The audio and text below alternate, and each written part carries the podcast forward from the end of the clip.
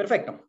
Esto lo podemos usar de base. ¿Por qué? Porque es un proceso de cuatro etapas, eh, la analítica, en lo cual vamos a incrementar de valor etapa por etapa. Vean acá que el valor va aumentando conforme vamos avanzando. Y obviamente esto sí va generando su grado de dificultad, pero generalmente nos ponemos a ver esto de aquí, ¿no? Las partes muy interesantes, las partes de negocios, los resultados, pero nos olvidamos de que es un camino al cual podemos ir accediendo poco a poco. Entonces, vamos a empezar desde lo más básico. Empezar con la analítica descriptiva, que va a ser una pregunta clave.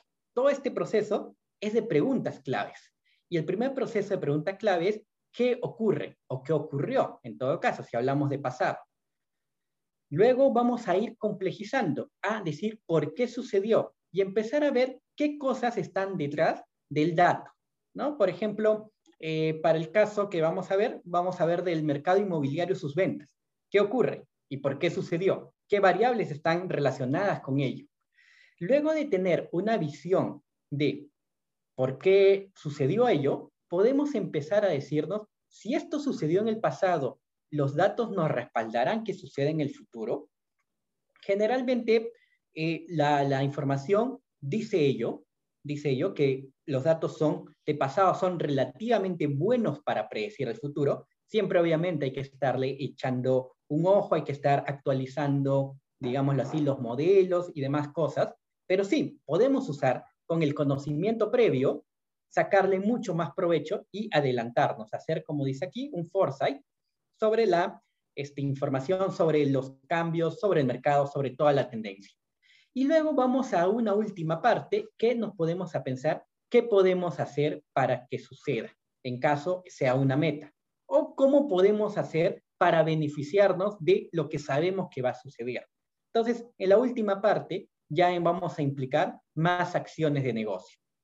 Una vez más, recapitulando, todo este marco nos empezamos desde la parte descriptiva, seguido por la parte diagnóstico. Tercero, a meternos en una parte predictiva y terminar con una parte prescriptiva. Prescriptiva que nos dan las recomendaciones que podemos hacer. Entonces, voy a, este, a seguir avanzando. Justo que lo parte importante aquí es, mientras vamos avanzando, es crearnos nuevas preguntas y vamos a decirlos que todos en cada empresa tenemos cierto nivel de, eh, de estos análisis. Por ejemplo, las reporterías que hacemos normalmente tratan de responder a qué ocurrió y a veces también por qué sucedió. Entonces, por eso pongo, es un buen inicio, porque si es que tenemos esas capacidades de poder crear un equipo.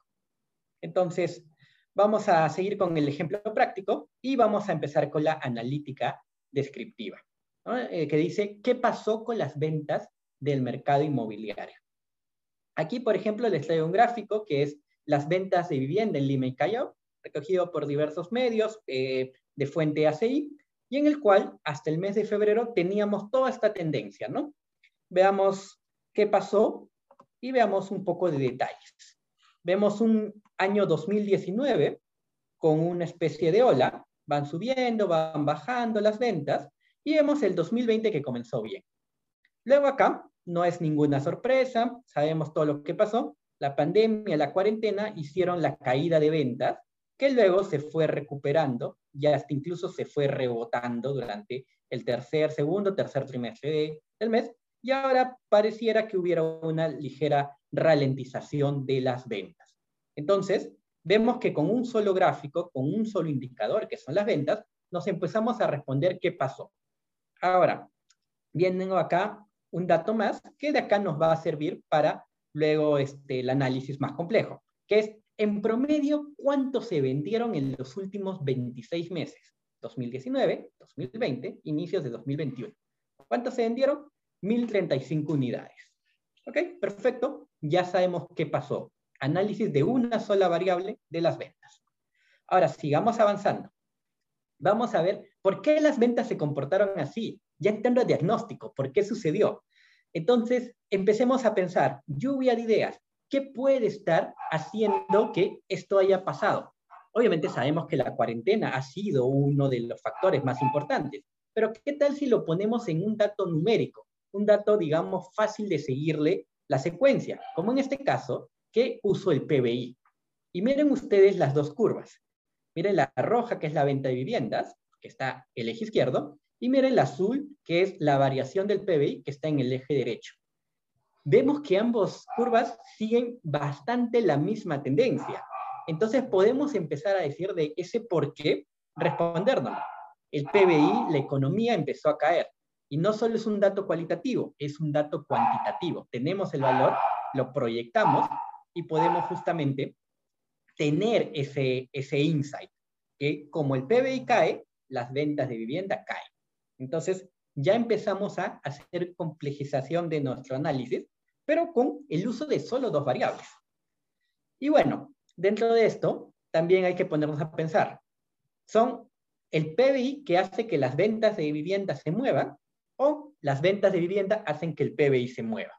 Un poquito para no empezar a eh, caminar sobre, sobre el aire, ¿no? Entonces, la teoría y un poquito también, lo que sabemos es que mientras mejor esté la economía, mejor estén las ventas y no al revés. Entonces vemos que el PBI este, causa un cambio en las ventas. Entonces, ¿cómo lo podemos medir esto? También con otro indicador llamado correlación. Vean que un número nomás nos va diciendo, ambas variables están con el tema, con su relación positiva, y con un valor que este va entre menos 1 y 1, con un valor más cercano a 1, entonces con un valor, digamos, bastante fuerte a nivel de estas dos variables. Entonces, ya estamos con nuestra segunda parte del ejemplo. Ahora, vamos con nuestra tercera parte del ejemplo, que vamos a entrar a la analítica prescriptiva. Predictiva, perdón. Y entonces, con la predictiva, como su nombre lo dice, ¿qué queremos o qué esperamos que pasen con las viviendas a futuro.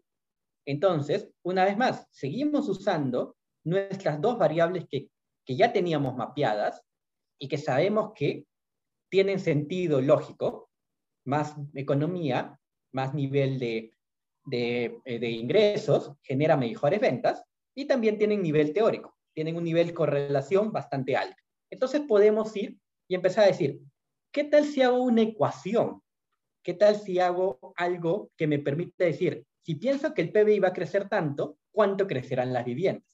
Entonces, sin entrar mucho a términos técnicos, podríamos decir que podemos resolver esta duda por medio de una regresión lineal, que la he hecho en Excel y en el cual podemos ver esta, esta, esta ecuación que dice, más o menos por cada punto que crezca el PBI, las ventas de vivienda crecen en 16, 17 unidades.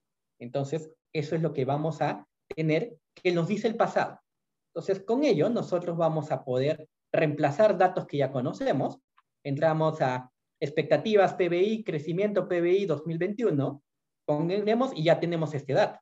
Entonces, podemos responder a qué, cuál va a ser las ventas de viviendas a futuro. El BCR dice 10%, lo reemplazamos aquí y tenemos nuestra venta de viviendas de 1.279 unidades. Entonces con esto ya estoy empezando a proyectar, ya estoy pensando a saber qué pasará en el futuro. Un promedio de 1.279 unidades. Y obviamente, a veces los valores absolutos no nos dicen mucho. Entonces comparemos. ¿Y se acuerdan que usamos el promedio? Pues bien, vamos a ver con respecto al promedio de los últimos 26 meses y con respecto a este valor de 1.279, ¿cuánto porcentualmente va a crecer? Y nos respondemos esto haciendo una pequeña fórmula y nos dice 24%. Es decir, las viviendas van a crecer un 24% en el 2021 de lo que venían 2019-2020.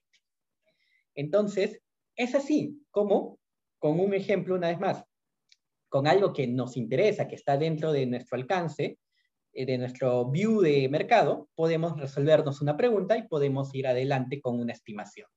Y la última parte, obviamente, es la parte de cómo podemos beneficiarnos de esa tendencia. Y aquí suelto ideas, cada estrategia de negocio es distinta. Y bueno, obviamente con el tema electoral, cuando pase la, el ruido, cuando pase la incertidumbre, podemos decir, esta es la tendencia, ¿qué vamos a hacer? ¿Qué podemos hacer? Estoy soltando ideas. El mercado va a crecer, invirtamos en nuevos terrenos, hagamos nuevas zonas, nuevos formatos, porque justamente un mercado en crecimiento nos va a permitir que esa demanda llegue a absorber lo que nosotros tenemos como oferta. Más, este, este, más ingresos, mayor economía, también la gente va a poder tener algo más de dinero. Podemos mejorar los acabados, las áreas comunes, porque sabemos que nos lo van a pagar y podemos promocionar la preventa, ¿no? Porque obviamente dentro del mercado vamos viendo que los precios van creciendo y más cuando va cambiando de fase. Entonces, esas son, digamos, las prospecciones que nos pueden decir luego de sacar un análisis y un modelo. Entonces, hemos recorrido, con un ejemplo, las cuatro fases. Y obviamente también podemos tener un, un escenario, ¿qué pasaría si el mercado no se comporta así? Y con esa, otra vez, otras, este, otras acciones, otras formas de beneficiarnos de la tendencia. Entonces, vean cómo este marco se ha ido haciendo mucho más completo desde el comienzo hasta el final.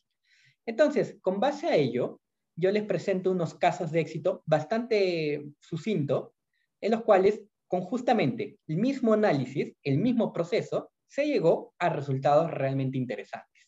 El primero que les quiero comentar es del BBVA Research, que en el 2016 usó Google Trends para analizar la intención de compras de la búsqueda, ¿no? O sea, mientras la gente iba buscando, si encontraba búsqueda de viviendas, quiero comprar vivienda, dónde, dónde invertir, dónde vivir, viviendas en Miraflores, departamentos en Surco, etc. Entonces, esto se va reflejando dentro de Google Trends y luego lo comparaban contra las ventas reales. Entonces, vean aquí cómo llegaron a predecir con cinco trimestres la anticipación de ventas de viviendas. Entonces, vean que acá igualito, siempre las curvas van muy cercanas entre sí, nos va diciendo ello. ¿Y qué más? Como son un banco, tienen un negocio hipotecario, la parte interesante es la parte de prospectiva y va a ser qué pasa con el negocio hipotecario. Y acá es lo que ellos dicen. Después de cuatro trimestres, llegaron a anticipar los créditos hipotecarios. Entonces, como algo más complejo, también lo llegaron a aterrizar a una acción de negocio que les interesaba. Por ejemplo, este es un primer caso. Un segundo caso que quisiera mencionar es de McKinsey. McKinsey analizó con Big Data las variables tradicionales y no tradicionales para la valorización de activos inmobiliarios. Y veamos en la parte inferior, cómo acá existen las variables que pueden permitirnos ver cómo están las rentas ¿Cómo van a estar las rentas y qué poder explicativo tiene? El desempeño del mercado, el performance de la propiedad, las características de la propiedad, estos tres, los llamados características tradicionales, y junto con la calidad de los puntos de interés y la expresión de los puntos de interés. Vean cómo hay poder explicativo en algo que en principio no está mapeado. Pero una vez más, ¿cómo llegaron a ese análisis? Empezándose a preguntar, las preguntas de qué pasó, por qué sucedió. Generalmente con esta por qué sucedió vamos a estos niveles. ¿Y qué pasará? También igualito. Con el qué pasará vamos ya con esto de aquí, que es lo tradicional, más con lo que no es tradicional. Entonces vamos así complejizando. ¿Y qué encontraron? Y esta es la parte interesante también. La 15, negocio de consultoría, tiene que estar a la vanguardia de qué pasará con las propiedades para inversión tengo con esto para aconsejar a mis clientes. ¿Cómo? Diciéndoles, tengo dos edificios iguales o relativamente iguales. Vean aquí estos datos, precio de renta, precio por este metro cuadrado o pie cuadrado en caso de Estados Unidos, tasa de vacancia, que lo combinaron con métricas no tradicionales, bars, precios, este, restaurantes con alto precio, números de estaciones de gas, lugares de bebidas, lugares de comidas, entre otros, y pudieron hacer un modelo que en el cual vean aquí la diferencia. Estas dos valen 1,70, 1,74 por pie cuadrado, y ahora después de tres años con su modelo, usaron, estimaron que valdría 1,95 y 2,10. ¿Qué pasó? Al final su estimación estuvo muy cerca. ¿Y cómo? Complementando lo que ya sabían con las variables tradicionales, que están aquí, con las variables no tradicionales que están acá. Entonces, con ello, vean el poder que tiene la analítica para justamente poder con esto tomar mejores decisiones o también, también estar adelante con este, las demás, las competidores y poder sacarle más provecho a un negocio. Entonces, obviamente, Si yo sé esto, yo voy a invertir en el edificio 2 y no en el edificio 1. Listo. Miles de soles, miles de dólares ahorrados en nuestra inversión. Un tercer caso que quería mencionarles es este, uno que experimenté en primera persona, en la cual se generó un modelo de clustering con los compradores de vivienda en Lima, analizando datos de precio, de área y de plazo de entrega. Y llegamos a, a la conclusión de seis clústeres de jóvenes independientes, de una familia tradicional, de unos que valoraban bastante el espacio, unos que no les importaba, er, eran ahorradores, querían precios bajos, a pesar de que, de que les demorara mucho para entregar, lo contrario con el siguiente clúster, que querían ya moverse, y un clúster que se llama de inversionistas que les importaba la ubicación. Perdón, acá no mencioné del 1 y del 2. En el caso del 1 eran jóvenes que buscaban independizarse más cerca a su trabajo, de viviendas pequeñas, y la familia tradicional que buscaba viviendas medianas y con un precio, digamos, relativamente asequible. Una vez más, esta parte interesante lo podemos aterrizar a nivel de negocio y ver si yo soy un desarrollador inmobiliario, ¿dónde me gustaría entrar? ¿Dónde me gustaría invertir? ¿Cuál sería mi tipo de cliente? Y obviamente, eh, al último caso, las 3L de location, location, location, también lo vamos a ver en un mapa. Como por ejemplo aquí, que lo podemos ver para Lima Top y para Lima Moderno. Noten la diferencia, ¿no? Si yo estoy invirtiendo en Miraflores, Barrancos, San Isidro, Surco, San Borja, tengo los clientes que buscan y valoran bastante su propio espacio, quieren viviendas grandes, y los clientes inversionistas, que se ubican en las zonas turísticas, Miraflores, Barranco, y en las zonas corporativas, San Isidro. Vean que también, esta parte también se ve aquí. Acuérdense que acá hay una zona corporativa cerca al Jockey en, el, en Surco. Entonces también, justo va con bastante relación. La gente que quiere comprar, invertir y luego alquilar su departamento para los que viven o para los que visitan la ciudad. Ahora, Luego esto, vean acá cómo al ser Lima Moderna, el sector donde hay mucha más oferta de vivienda, tenemos mucha más también diversidad de clústeres. Veamos aquí, por ejemplo, la familia tradicional, que se ubica muy parejamente por todo el distrito, pero también tenemos este, aquí lo que son los que buscan este, su lugar, su, lo que, su espacio y vean que están más cercanos acá, justo donde también se ofrecen viviendas más grandes, más cercanos al Lima Top, donde hay mayor oferta de, viviendas grandes. Luego tenemos los jóvenes que se quieren mudar, que también buscan por aquí, por Lince y por Surquillo, justamente cercanía a su lugar de trabajo. Y luego tenemos aquí a los previsores, que también buscan avenidas grandes donde puedan obtener un buen precio. Vean cómo hemos podido lograr estas cosas con el uso de la analítica y también con el uso de esta información que tenemos sobre el mercado inmobiliario. Entonces, he pasado igual de lo más simple, de qué pasó, a algo más complejo, de qué pasará y por qué y cómo beneficiarnos la tendencia, qué, qué acciones de negocio tomar. Pero obviamente, no quiero desvirtuar lo que es la parte de este, de, este, de este webinar, que justamente del dicho al hecho, vamos, hemos ido de poquito grande y ahora regresemos a lo poquito. ¿Cómo hacemos justamente tener un equipo para que pueda realmente también explotar y sacar valor a los datos? Y antes de empezar el equipo, quería justo mencionar que un caso de éxito que le he puesto con número 4 va a ser, y totalmente los animo, que sea su empresa su negocio en este 2021. Acá he dado muchos ejemplos que se pueden lograr con este camino. Personalización de anuncios en medios digitales, perfiles de compradores, pricing de inmuebles, productos de inversión, predicción de stock para productos de construcción, entre otras cosas. Igual, siempre llegando con este camino, de lo más sencillo hasta lo más complejo. Justamente, ¿qué pasó y por qué pasó? Ahora, ¿cómo logramos tener a este equipo, a este equipo Power, este equipo que nos lleve a otro nivel de analítica. Pues bien, debemos tener al conocedor de negocio, al que sepa bastante cuál es la dinámica, por qué la gente prefiere esto, qué pasó en los anteriores proyectos, que sepa mucho, mucho de sus ingresos, sus costos, los gustos de la, de la gente, entre otras cosas. Entonces, como podemos decirlo, en equipo de comercial, equipo de marketing, son generalmente los que son los primeros llamados a hacer este, los que pueden integrar este equipo, este grupo de analítica. Pero obviamente, algo importante que tengo que mencionar es de que estas personas es muy recomendable, diría yo un 99% recomendable, de que tengan una visión un poco lejana al día a día, que sepan obviamente el negocio, pero que tengan una visión lejana.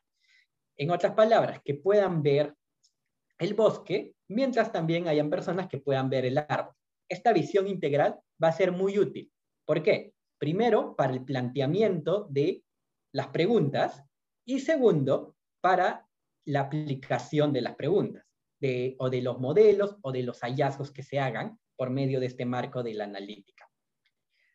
Para hacer ello también, y recordando nuestro ejemplo, vemos que, vimos que le mutimos un poquito de datos, un poquito de mayor número, cosas matemáticas. Metimos correlación, regresión. Entonces, justamente, ahí eh, aplicamos a la segunda persona, al segundo conocedor que debe estar dentro del equipo. Alguien que sepa de estadística y matemática. Para decir, aquí es mejor hacer tal o cual clase de modelo, tal o cual clase de relación, tal o cual clase de análisis. Ahora, con esto de acá ya se empieza a hacer más power el equipo y obviamente en un contexto en el cual tenemos mucha información, acuérdense el ejemplo del BBVA o de McKinsey, usan Big Data, entonces para con poder manejar este nivel de datos, tenemos que complementarlo con alguien que sepa bastante de programación, que sepa manejar Big Data. Entonces, con esos tres perfiles, realmente conseguimos que nuestra empresa sea un caso de éxito durante este año. Entonces, con ello, doy final a las reflexiones sobre el, webinar del día de hoy. Los datos sabemos ya que son la nueva mina de oro y como vieron, no hay que perdernos, podemos usar el marco de la analítica con estas cuatro preguntas. ¿Qué pasó? ¿Por qué pasó? ¿Qué pasará? ¿Y cómo hacemos que pase? cómo nos beneficiamos de lo que va a pasar. Entonces, hace mucho más fácil y estructurar el camino que estar eh, caminando un poquito a tiendas. Luego, confiar tanto en los datos o más que, o más que en la intuición. Este es un punto muy importante. Y justo viene a mi mente una expresión que dice, in God we trust, all others must bring data. Tal cual dice, ¿no? Confiamos en Dios, todos los demás tienen que traer la información, los datos para que sustenten su posición. Dos puntos, tres puntos más para finalizar. Ver el bosque y no solo el árbol. Como les dije al momento de crear el equipo de analítica, justamente alguien que sepa el negocio, pero que no esté en el día a día, sino que pueda ver de afuera de una versión más integral. Y esto es algo importante también, no tratar de inventar la rueda. ¿Por qué? Porque en el caso anterior les mencionaba un programador, un estadístico. Los casos que se han mostrado con, con el BBVA, con McKinsey y también con el caso personal que le mostré, fueron modelos que eh, ya existían en la realidad y de que se tenían que aplicar a un cierto contexto. Entonces, justamente. Y acá aprovecho en comentar algo más importante, es de que cuando uno está aprendiendo eh, Data Science, Business Analytics, uno de los datasets que nos mandan a hacer se llama Boston Housing Property. Entonces, justamente en el caso inmobiliario es con lo que aprendemos. Aprendemos como a ver, a estimar cuál es el valor de la vivienda en Boston en función a diversas variables. Entonces, hay bastante de por dónde aprender y justamente no tenemos que decir algo nuevo, sino aplicarlo a nuestro caso específico. Y obviamente, y el consejo final, empezar lo antes posible. Mientras más estemos, más logramos que nuestra empresa sea el caso de éxito de este año y, este, quién sabe, en próximos webinars que pueda dictar los mencione como un caso de éxito a los demás este, actores dentro del sector y a las demás este, empresas dentro de muchos sectores de esta economía. Con ello, doy finalizado. Agradezco una vez más a Alejandro la presentación y a todos ustedes que se han quedado hasta este momento y estoy abierto a cualquier duda o consulta.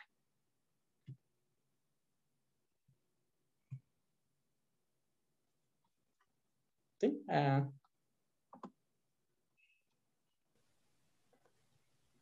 Eh, gracias Ángel por, por, tu webinar, yo creo que bastante eh, didáctico y sobre todo por los casos que has presentado. Eh, yo animo a que si tienen dudas puedan escribirlas en el chat y, y, ahí las vamos, las vamos leyendo para poder aclararlas.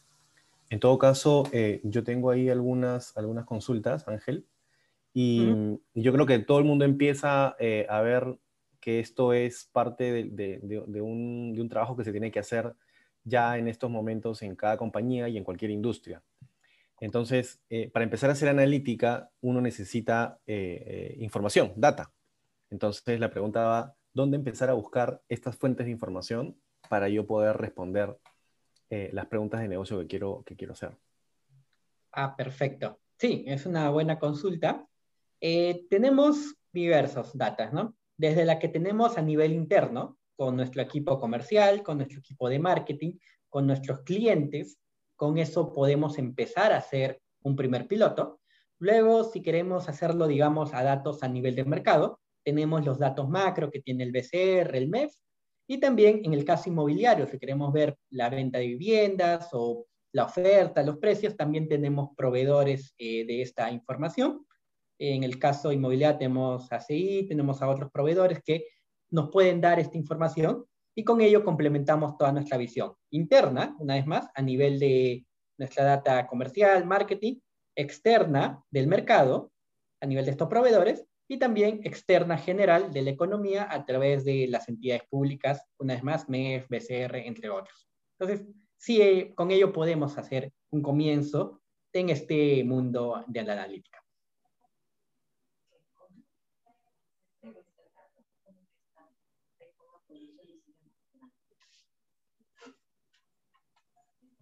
A ver, creo que por aquí hay algunas consultas. Ah, perfecto. Muchas, muchas gracias por los saludos. No sé si alguno se anima algo.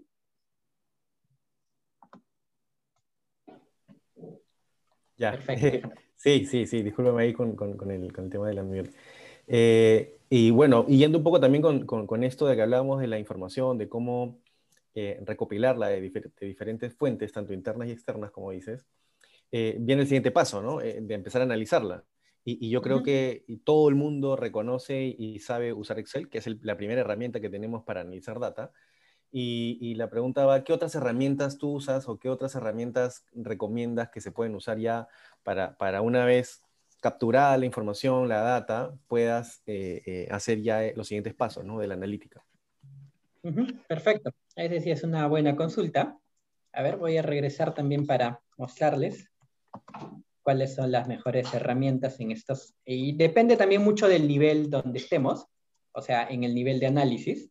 Por ejemplo, cuando estamos aquí en analítica descriptiva y analítica de diagnóstico, podemos usar herramientas de visualización de datos. Llámese las más conocidas, Power BI o Tableau, o ClickView también. Entonces, con estas nos van a permitir respondernos de una manera mucho más gráfica, poder generar los análisis cruzados. ¿Qué pasa si filtro esto? ¿Qué pasa con los demás este, datos? ¿Qué pasa si hago dashboard poniendo clic en un dato? ¿Qué pasa, cómo, cómo entro al detalle? A lo que, perdón si hablo de temas técnicos, con el drill down, como esa profundidad de los datos. Todo ello se puede lograr con herramientas de visualización de datos a este nivel. A este nivel ya podemos ya empezar a usar herramientas de Data Science, las más conocidas R y Python. Y aquí los animo porque tutoriales hay bastante sobre ello, incluso, como les digo una vez más, con, con un caso práctico para el sector inmobiliario, como es el, el del caso de las propiedades de, de Boston, la cual se usa estimaciones usando estas dos, R y Python, son gratuitas, y hasta incluso pueden ser usadas en la nube. Por ejemplo, yo, yo uso este, el Python en Colab, que es una herramienta de Google, y con esto ya no tengo que preocuparme si mi máquina es lenta, me es rápida, porque todo eso se hace en la nube de Google. Y hasta de acá, y esta última parte de aquí, ya entramos un poco más a todo el conjunto de aquí, mi Excel, mis herramientas de visualización, mis herramientas de Data Science, más mi conocimiento de negocio para implementar estrategias. Entonces, más o menos así es el proceso. Ok, entonces, em, y en ese camino eh, de, abajo hacia arriba, eh, ¿cómo, tú recomiendas empezar el camino de, la analítica de manera empresa y personal, ¿no? Si es que alguien se quiere animar a, meterse a, saber un poquito más de esto y, también a nivel de empresa, ¿no? ¿Cómo una empresa puede discutir para empezar a, revisar esto? Y tal este, vez, este no sé, habría que preguntar con la aerolínea, pero tal vez con mi alta perfecto. Sí, eh, esto justamente era uno de los de las conclusiones de este webinar. A nivel de empresas se aplica lo mismo a nivel de personas, tal cual. Estas tres partes justamente son esenciales cuando uno quiere empezar este camino analítica. Gran parte, la mayoría tenemos conocimientos a nivel de negocio, sabemos por qué pasan esas cosas, conocemos nuestro mercado, conocemos nuestra venta, nuestros competidores, y si lo complementamos con estudios de matemática, de estadística, como vieron, hice algo de correlación, algo de regresión, herramientas estadísticas, y que podemos luego complementarlas con las herramientas de programación. Tal cual, este, este grupo, este equipo para una empresa, si lo tenemos a nivel personal, también nos podemos volver un gurú de los datos, un gurú de la analítica. Bueno, bastante interesante el, eh, webinar y, las respuestas que nos has dado, Ángel. No sé si alguien más se anima a, alguna, a, mostrar alguna duda, a comentarla, para que Ángel lo pueda resolver. Eh, bueno, si no, eh, Ángel, te, agradecemos por, por, la presencia, en verdad yo creo que es un tema muy importante y, que creo que la industria inmobiliaria también ya está atendiendo a, usar estas, estas herramientas más avanzadas para analítica. Otras industrias ya lo están usando, ¿no? Y son un estándar ya a nivel de industria. Nosotros tenemos que también buscar que eso se forme y que sea un, estándar de trabajo para, para, que la industria se pueda empezar a, modernizar. Eh, efectivamente. Eh, el nivel de datos que se va creando es tal que, que bueno, están ahí sí para aprovecharlos y este es, este es un, un camino bastante estructurado para lograr hacerlo.